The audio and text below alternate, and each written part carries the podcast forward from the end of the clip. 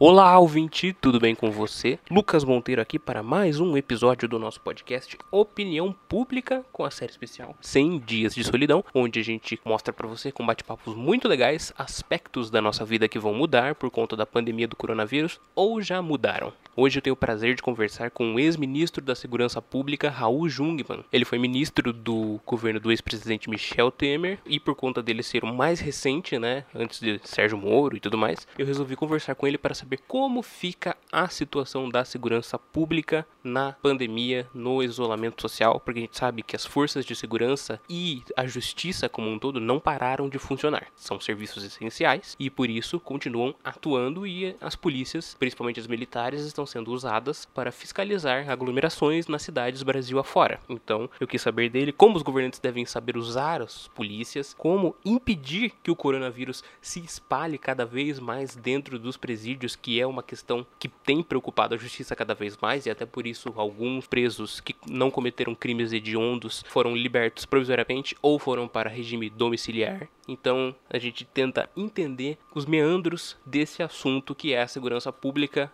que tem preocupado muita gente. Eu espero que vocês gostem do papo. O ex-ministro ele foi muito didático, então creio que vai sanar as dúvidas que, pelo menos sanou as que eu tinha e creio que vai sanar que vocês devem ter também a respeito disso. É isso, fiquem com o papo. Valeu, falou, até mais, tchau, fui.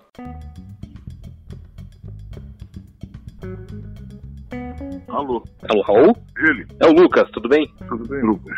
Tudo em ordem. Tô atrapalhando? Não, não, sem problema. Pode falar. Tranquilo, então vou explicar a dinâmica do nosso programa aqui pro senhor. A gente tem algumas perguntinhas de base que eu vou fazer para você ao longo do programa, mas o senhor fala o quanto achar o necessário pra pergunta e pro assunto, ok? Tudo. Perfeito. Então eu quero começar perguntando como é que tá a sua quarentena. A minha quarentena tem dois aspectos. De um lado, essa, digamos assim, essa imobilidade, esse isolamento forçado, é uma experiência que ela exige que você tenha muito claro o porquê e a razão de estarmos vivendo essa, essa quarentena. Em segundo lugar, e como extensão da primeira resposta, tenha em mente que nós temos responsabilidade não apenas com nós mesmos, com a nossa família, mas também com os demais. E ficar em casa significa contribuir para poupar vidas, para que os números que hoje são realmente muito tristes das vítimas Covid-19, eles sejam menos sofridos, sejam menos dolorosos. Ou seja, ficar em casa é também uma maneira de poupar vidas. Pra gente entrar aqui de cabeça na nossa pauta, eu queria saber de você se já existem registros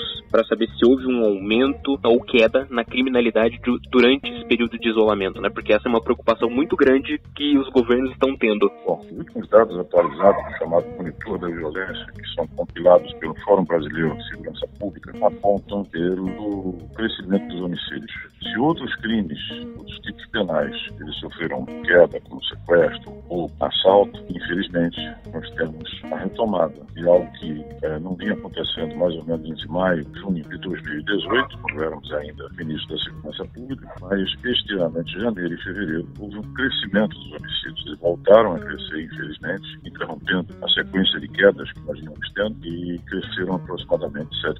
Os governos estaduais, eles têm dado as condições necessárias para que as forças policiais trabalhem nesse momento de risco? Isso é uma coisa que varia de estado para estado, mas, sobretudo, fica claro que a necessidade de se prover às forças policiais de condições para poder trabalhar nessa pandemia coronavírus. Eu destacaria aqui três aspectos. O primeiro deles é a necessidade de prover equipamentos, sobretudo EPIs, para as forças policiais. Em segundo lugar, ter hospitais, né, atendimento prioritário para esses policiais, ou agentes de segurança de uma maneira mais ampla, porque juntamente com os agentes da saúde, eles são fundamentais para que a gente possa enfrentar e conseguir mitigar os efeitos e impactos da coronavírus. E, em terceiro lugar, é preciso que exista uma orientação, eh, uma capacitação das forças policiais para enfrentar eh, determinadas crimes, violência, que tem crescido, infelizmente, dentro desse cenário de coronavírus, em especial a violência violência doméstica e o feminicídio, que muito tem nos preocupado. Você está tendo uma queda dos chamados crimes de rua, por assim dizer, o assalto, o furto, o roubo, o sequestro, isso tudo tem reduzido, inclusive a própria letalidade de algumas forças policiais.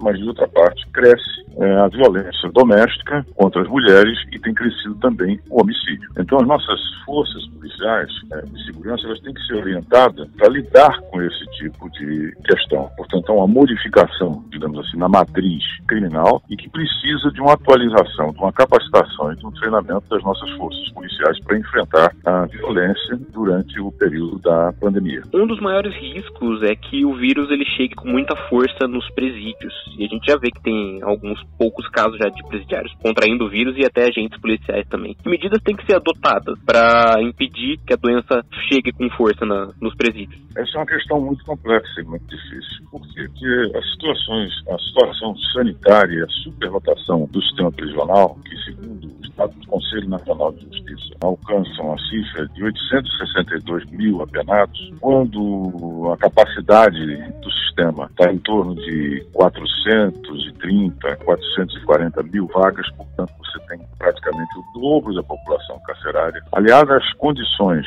sanitárias desse sistema prisional torna realmente isso daí uma, um quadro de extrema preocupação. Houve uma medida do CNJ, que foi, se não me engano, a resolução número 62 desse ano, que procurou reduzir essa superlotação, determinando que eh, os juízes das vagas penal, penal, eles fizessem uma análise caso a caso e aqueles que não tinham cometido crime de sangue, que eram presos provisórios ou temporários e que não tinham nenhuma ligação com crime organizado, com tráfico de drogas, por assim dizer, enfim, com crimes de alto impacto, que eles fossem enviados para o CR aberto ou mesmo para uma prisão domiciliar. Isso teria, segundo dados do DEPEN, representado a saída de aproximadamente 30 mil apenados, que evidentemente representa alguma coisa, mas considerando a magnitude da população carcerária, eh, não chega realmente a nos deixar numa situação, eh, no caso do sistema, numa situação confortável. Além disso, evidentemente que é preciso ter atendimento médico, é preciso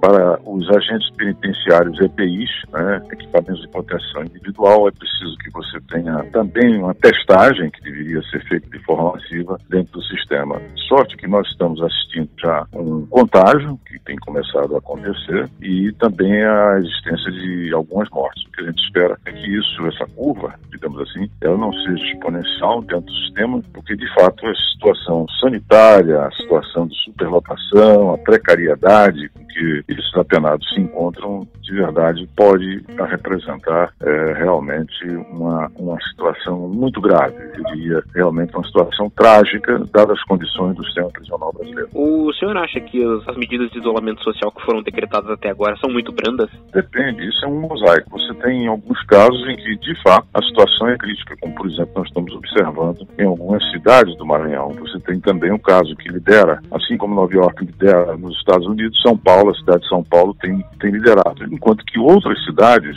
ou o vírus é, a, a, alcançou de forma muito branda, ou então há uma capacidade do sistema hospitalar local de realizar um atendimento, pelo menos até aqui. Então, isso é uma questão que, de um modo geral, deve se buscar, e isso eu acho que é algo que tem que ser efetivamente seguido. Né? A quarentena, o distanciamento social. Agora, a escala em que ela vai se dar, do lockdown até a escolha seletiva, por exemplo,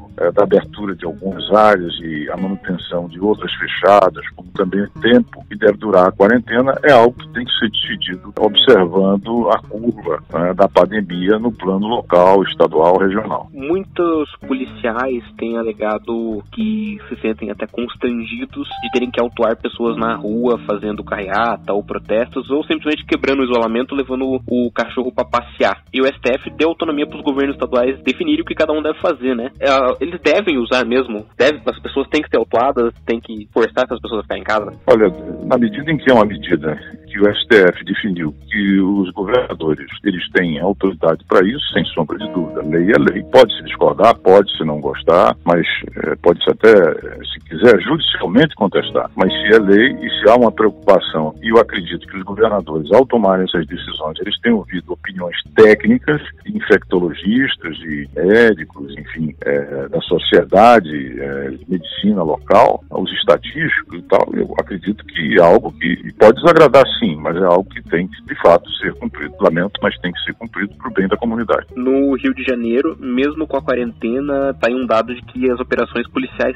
inclusive, subiram. É o momento de fazer esse tipo de operação em comunidades, favelas? Olha, eu de fato não tenho essa, essa informação, tá certo? Mas o que eu tinha é que, pelo contrário, as operações em comunidades tinham caído. Né? Então isso para mim é surpresa e eu teria que entender quais as bases técnicas para se tomar essa decisão exatamente nesse momento. Porque até aqui as informações que eu tinha era de que exatamente a concentração de esforços é, estava se orientada em outra direção, tá certo? E não necessariamente ampliar as ações nas comunidades. Mas é preciso ver qual foi a base para essa decisão técnica de ampliar é, essas ações na comunidade. De, de, de, eu diria que, é, em primeira face, quer dizer, prima face, olhando, é, um, é algo contraditório. Mas, enfim, como eu disse, é preciso entender e ter os dados e informações sobre a realidade local. O que, que os governos podem fazer para apoiar as comunidades carentes e as favelas agora por meio da segurança pública? Olha, o que elas podem fazer, basicamente, capacitar as nossas forças de segurança para que elas estejam equipadas, capacitadas e treinadas para lidar com esse fato, que é algo que, convenhamos,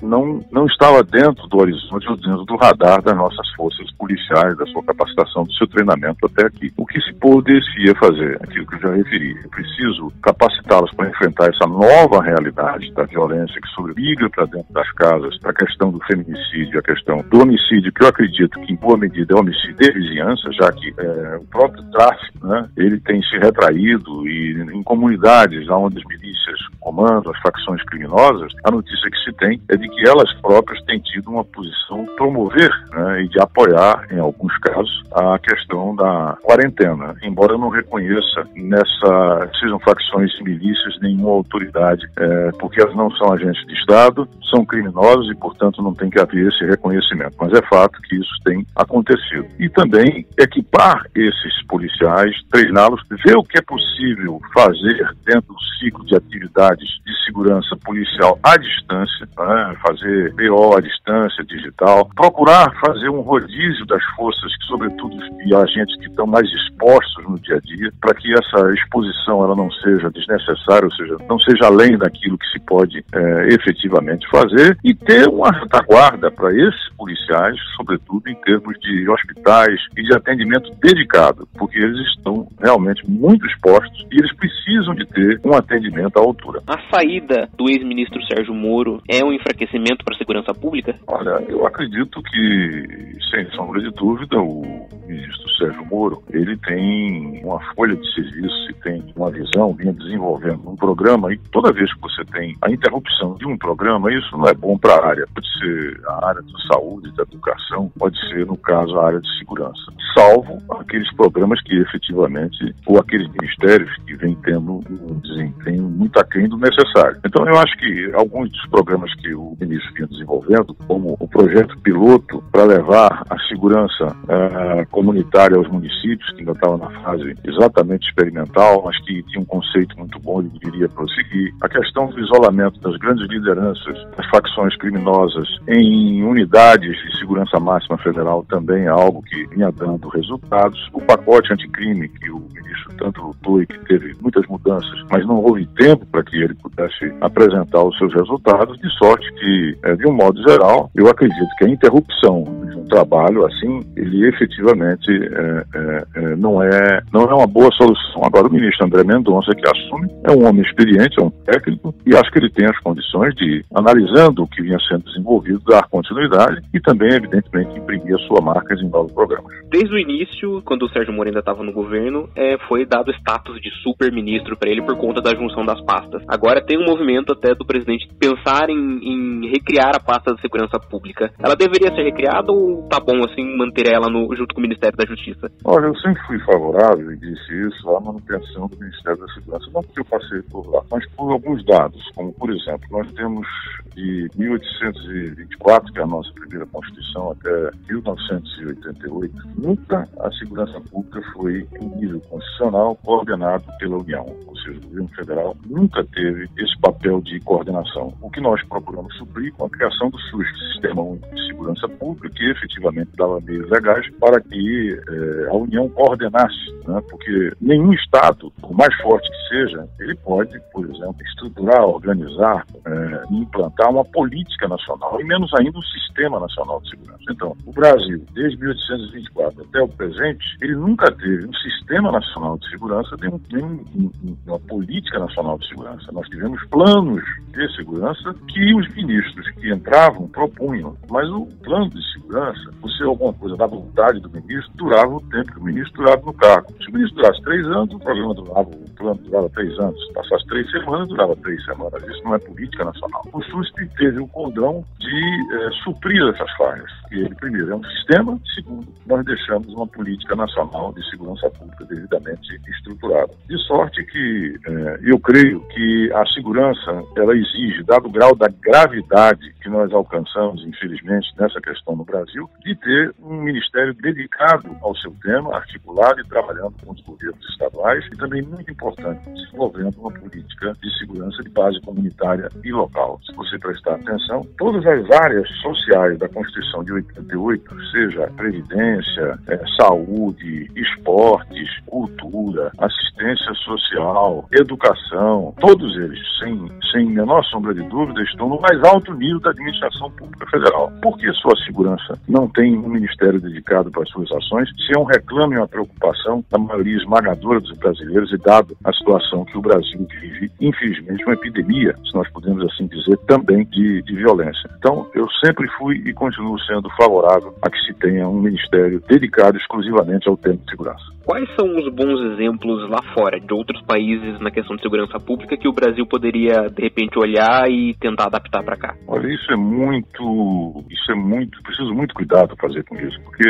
os programas que foram desenhados eh, em outros países atendem a outras realidades. Então, você pode, evidentemente, alguns traços, algumas estratégias, você trazer, por exemplo, o famoso CompuSat, que foi desenvolvido lá é, na, na, cidade de Nova York, nos Estados Unidos, você pode trazer para cá. Tem exemplos ótimos que foram feitos na Colômbia, por exemplo, em Medellín, onde eu estive, que foi a cidade mais violenta do mundo em 1991, quando exigiu o cartel é, Medellín, e hoje tem um número de, de, de, homicídios menor do que o Brasil. Mas eles desenvolveram um amplo programa é, centrado é, nos aspectos de segurança, juntamente com a comunidade, com a participação da comunidade, intervenções sociais nas comunidades mais violentas, e os prefeitos lá mantiveram esses programas ao longo do tempo. Então, esses são alguns dos exemplos que você pode trazer, você pode importar devidamente adaptado à nossa realidade. Agora, sem sombra de dúvida, nós temos que desenvolver políticas e estratégias que, aproveitando essa experiência internacional e muitas outras aqui não cabe citar, você venha a adequar e adaptar à nossa realidade. O governo ele deve trabalhar com hipóteses tanto mais otimistas quanto a, as mais pessimistas, por exemplo, desordem social, de repente? Olha, até aqui isso era um temor que se tinha muito forte.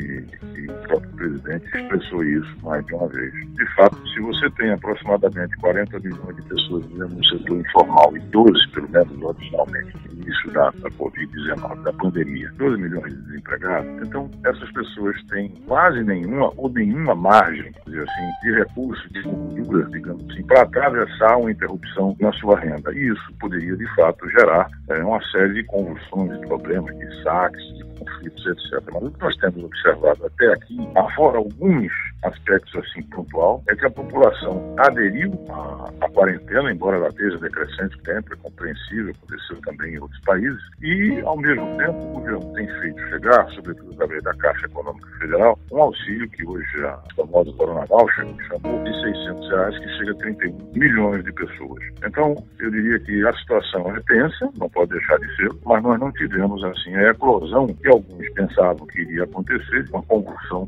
social. Mas, de fato, é preciso ficar atento e há um limite para que se possa, digamos assim, não ter ou não contar com essa possibilidade, que é de fato algo que deve procurar se evitar sempre, que de fato é uma escala de conflito que criaria problemas muito graves, inclusive para as nossas uh, forças de segurança. Você acha que o mundo ele nunca mais vai ser o mesmo depois dessa pandemia? Não, acho que não. Acho que o mundo vai sofrer de fato mudanças muito significativas. A primeira delas diz respeito à imersão no mundo digital. Nós já estávamos digital, mas a, a pandemia acelerou essa imersão que é difícil. A nível de empresas, a nível de pessoas, você conseguir voltar ao que era antes. Eu acho que definitivamente nós mergulhamos na, na, digamos assim, na digitalidade, na vida digital, e isso vai ficar. Evidente que não vai ficar nos níveis que nós temos atualmente, mas isso vai impactar toda a cadeia de ensino, a medicina, a telemedicina, a empresa, os negócios, os empregos também vão ser alcançados por isso. A segunda das coisas, uma ordem mais global, é a questão de que a globalização que nós temos em curso, ela vai sofrer é, realmente um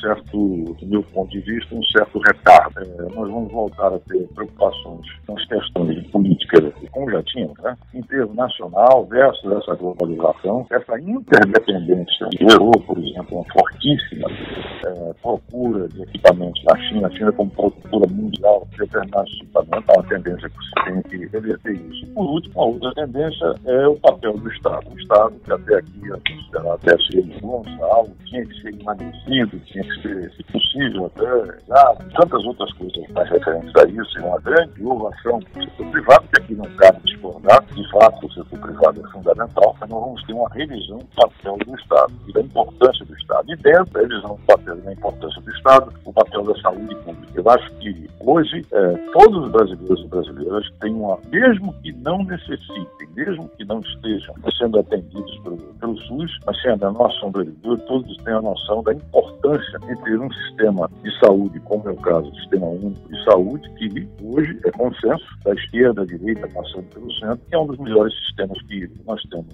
é, em funcionamento no mundo, pela cobertura, pelo que ele tem, pelo fato de estar implantado praticamente em todo o país, mas que também é preciso resolver, é, digamos assim, a suborçamentação, o fato de que esse é um sistema que carece mais recursos e mais gerência para dar os resultados esperados. Maravilha. Raul, o senhor tem redes sociais? Onde é que as pessoas podem te acompanhar e acompanhar o seu trabalho? Olha, eu tenho no LinkedIn, eu estou no LinkedIn e no Twitter. Essas são as duas, as duas é, digamos assim, redes assim, que eu mais lanço mão, que mais trabalho. E, evidente, também tem o e-mail que está à disposição das pessoas, Raul Jugman, é Raul Jugman 01.br para responder uma questão que não tenha ficado suficientemente esclarecida aqui nessa entrevista. Ok. Muito obrigado, Raul, pelo papo. Nada, boa, boa quarentena para você e até mais. Até mais, um abraço. Um abraço, tchau, tchau. A recomendação de hoje é. E na nossa sessão de recomendações de hoje, a jornalista Kali Momesso é quem traz a dica para você. E aí, Kali, o que é que você tem para nós hoje? Oi, Lucas. É, eu vou começar a minha recomendação falando sobre o livro A Princesa Salva a Si Mesma neste livro, da Amanda Lovelace. É um livro muito bom, é um livro de poemas sobre a própria vida da autora. Ela fala sobre questões envolvendo o amor próprio, é, a morte de familiares, pessoas que a gente ama, como lidar com o luto, é, autoestima. Ela fala sobre diversas questões aí de reflexão. E nesse momento aí que a gente está na quarentena, é, eu já li, reli ele umas três vezes. É bacana para quem tá buscando uma certa introspecção mergulhar mesmo de cabeça nesse livro, porque realmente ele vai, eu acredito que seja muito benéfico. Pelo menos para mim tem sido muito bom. É, outra recomendação é o jogo Detroit Become a Human. É, para quem tem a possibilidade de jogar em PS4, eu não sei se tem em outros consoles, mas é um jogo muito bom. Fala sobre um período futurístico, aonde os androides são criados para servirem os humanos, eles são cravos, mas ao longo da história eles acabam criando consciência e isso faz com que eles se tornem humanos, como se por assim dizer. Faz com que eles tenham sentimentos, fazem com que eles sintam empatia, sintam medo. Durante a história, você é três personagens, você controla três personagens, você tem que escolher o caminho do pacifismo ou a violência para você alcançar a liberdade dos androides. É, eu já joguei diversas vezes, é um jogo que é, as suas escolhas modificam a história final e eu acho muito interessante esse tipo de jogo. Para quem gosta, é perfeito. E outra recomendação que eu tenho é a banda Bring Me The Horizon, eu acho muito boa. É uma banda que mexe bastante comigo, então talvez aí alguém que se interesse por um tipo de rock assim pode ser bacana também para passar o tempo mesmo nessa quarentena. É isso, até mais. O podcast Opinião Pública fica por aqui. Eu agradeço imensamente a sua audiência, ouvinte, e eu peço que você caridosamente nos siga nas redes sociais, arroba Casa de Vó Podcast, em qualquer rede que você procurar a gente aí, você vai encontrar. E também nos siga nos aplicativos de podcast, seja Spotify, Google Podcasts, Apple Podcasts, Castbox, Pocket Casts ou o seu aplicativo de podcast favorito. É isso, eu fico por aqui, eu volto quanto antes, que eu espero que esse quanto antes seja amanhã, e valeu, falou, até mais, tchau, fui!